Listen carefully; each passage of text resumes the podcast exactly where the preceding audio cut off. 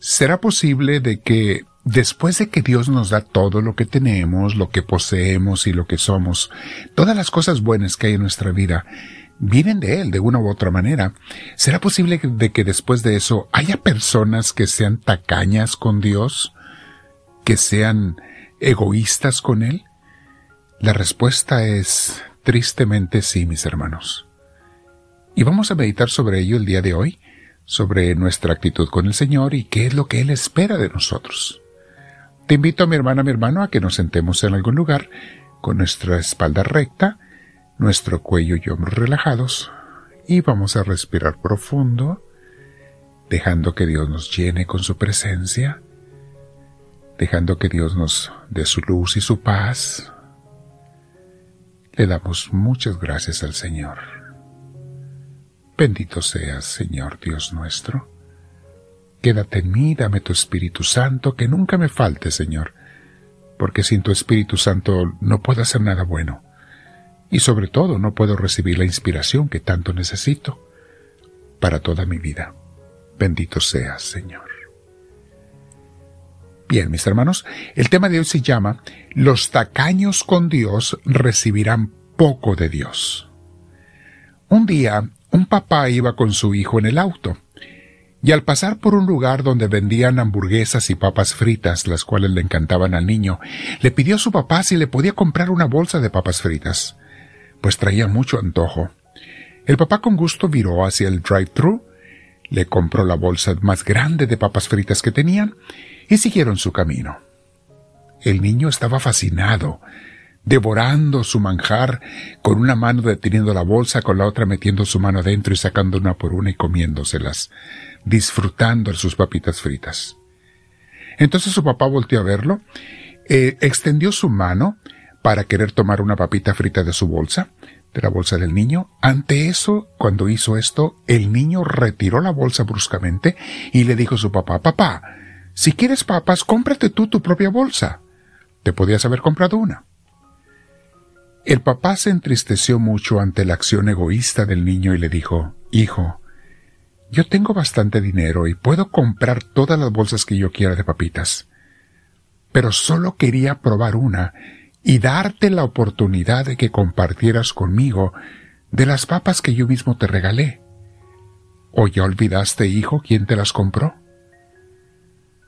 Así están muchas gentes ante Dios, mis hermanos, como esos niños egoístas, tacaños con su dinero con Dios, tacaños con sus talentos con Dios, tacaños con su vida con Dios, tacaños con su tiempo con Dios.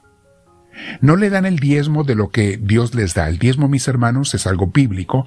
Nos pide el Señor que demos el 10% de nuestros ingresos en nuestra iglesia. No a mi mamá, no a mi papá, no a mis hermanos, no a donde yo quiera dárselo o a un lugar que me hace gusto regalar dinero, ayudar en lugar de beneficencia, eso es caridad, muy bueno que lo hagamos. Pero no, el diezmo se debe dar en tu iglesia, mi hermana, mi hermano, porque es allí donde se está fincando el reino de Dios. Es algo bíblico. Y hay gente que absolutamente no quiere darle su diezmo a Dios. Le dan limosnas. Por eso malamente ya no se le llama limosna, mis hermanos, a las ofrendas de la iglesia. O es el diezmo u ofrendas, pero no limosnas. Y, es triste, porque son tacaños en todo con Dios, en su servicio. No les sirven a Dios con los talentos que les dio, no les sirven en nada al Señor quieren que Dios les ayude en todas sus necesidades, en sus enfermedades, en sus proyectos, en su trabajo y su familia. O sea, quieren que Dios les sirva a ellos, pero ellos a Dios no, ni siquiera una hora a la semana.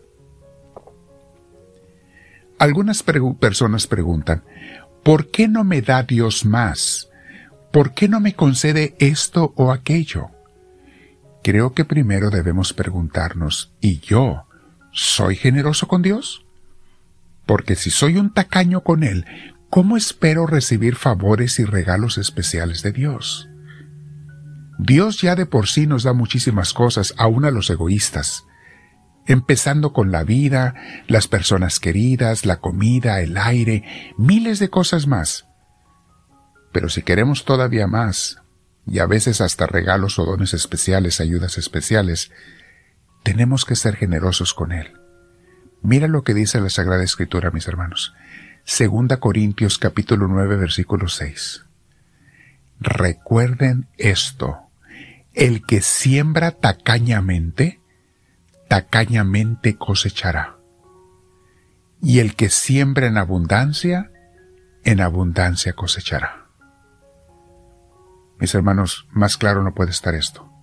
Y San Pablo le estaba pidiendo a los corintios que dieran de sus donaciones a la iglesia, que ayudaran a la iglesia de Jerusalén, que era donde estaba la mata, la raíz de donde salían los apóstoles a predicar a todo el mundo de aquel entonces. Y les dice esto, el que siembra tacañamente, tacañamente cosechará, y el que siembra en abundancia, en abundancia cosechará. Cada uno debe dar según lo que haya decidido en su corazón, sigue diciendo. No de mala gana, ni por obligación, porque Dios ama al que da con alegría. ¿Quieres que Dios te bendiga más, mis hermanos, en las cosas que le das a Dios? Da a Dios lo que es de Dios y dalo con alegría. Sigue diciendo el versículo 8. Y Dios puede hacer que toda gracia abunde para ustedes de manera que siempre, en toda circunstancia, tengan todo lo necesario y toda buena obra abunde en ustedes. Palabra de Dios. Qué hermoso nos dice la Sagrada Escritura, mis hermanos. ¿Quiere las bendiciones de Dios? Tú también sé generoso con Dios. Acuérdense de esto, mis hermanos, no esperan regalos y ayudas especiales los que no son generosos con Dios. Aquí en este canal, mis hermanos, les hemos pedido ayuda uh, muchas veces. Abajo en cada uno de los comentarios está la manera de ayudar en diferentes formas. ¿Saben cuánta gente ayuda, mis hermanos? Mucha, mucha la gente que no ayuda. La gente que nada más se beneficia con todo el ministerio que hacemos, lo hacemos con gusto, mis hermanos. Y el que no tiene, por favor, no dé nada. Pero ¿cuánta gente puede ofrendar y no ofrenda nada? Cero de que cómo se sostiene la obra de Dios, mis hermanos, con los diezmos que da la gente. Gracias a la gente generosa que sí da su diezmo, puede llevarse esta obra adelante, pero hay tantas cosas que no podemos hacer y expandir el ministerio, mis hermanos, porque ya no tenemos los recursos. Hay una lista de cosas que tenemos en, como en pendientes, una lista de sueños de cosas a realizar, todo para la gloria de Dios. Porque en este ministerio nadie se beneficia personalmente, nadie, mis hermanos. Todo lo hacemos con gusto para la obra de Dios. Vean lo que dice 2 Corintios capítulo 9, versículo 11. Ustedes serán enriquecidos en todo sentido para que en toda ocasión puedan ser generosos y para que por medio de nosotros la generosidad de ustedes resulte en acciones de gracias a Dios. Palabra de Dios. Quiero repetir ese verso ustedes serán enriquecidos en todo sentido, ¿eh? En todo, no nada más lo material, también lo espiritual, en tus necesidades familiares. Y sigue diciendo, para que en toda ocasión puedan ser generosos. No dice San Pablo, de vez en cuando sean generosos, allá una vez al año sean generosos. No, para que en toda ocasión sean generosos. Y para que por medio de nosotros la generosidad de ustedes resulte en acciones de gracias a Dios. San Pablo se encargaba de llevar ese dinero a la iglesia y distribuirlo para expander el reino de Dios. Gracias a esas donaciones del principio de los tiempos cristianos, mis hermanos, ahora todo el mundo sabe de Cristo. Se pudo expander. Pablo tenía muchos gastos. Tenía que ir en viajes a predicar a un lugar a otro. Llevaba ayudantes. ¿De dónde creen que comían? ¿Dónde creen que pagaban sus viajes? ¿De dónde creen que pagaban sus necesidades para evangelizar? De lo que la gente generosa daba. Termino con esta frase, mis hermanos. Solo los generosos son verdaderamente agradecidos con Dios, nada más. El que dice que le da gracias pero no es generoso es un mentiroso. Le dan gracias a estas personas y comparten abundantemente, experimentan cómo Dios les multiplica lo que dan. A ustedes, mis hermanos, que están dando su ofrenda y su diezmo en nuestra iglesia, les doy yo las gracias, pero más se las da Dios. Más, y les digo, el primero que nuestra iglesia da su diezmo y más que el diezmo soy yo, con mucho gusto lo hago, porque todo es para la obra de Dios. Quédate platicando con el Señor, pregúntale, consúltale y dile, háblame Señor, que tu siervo te escucha.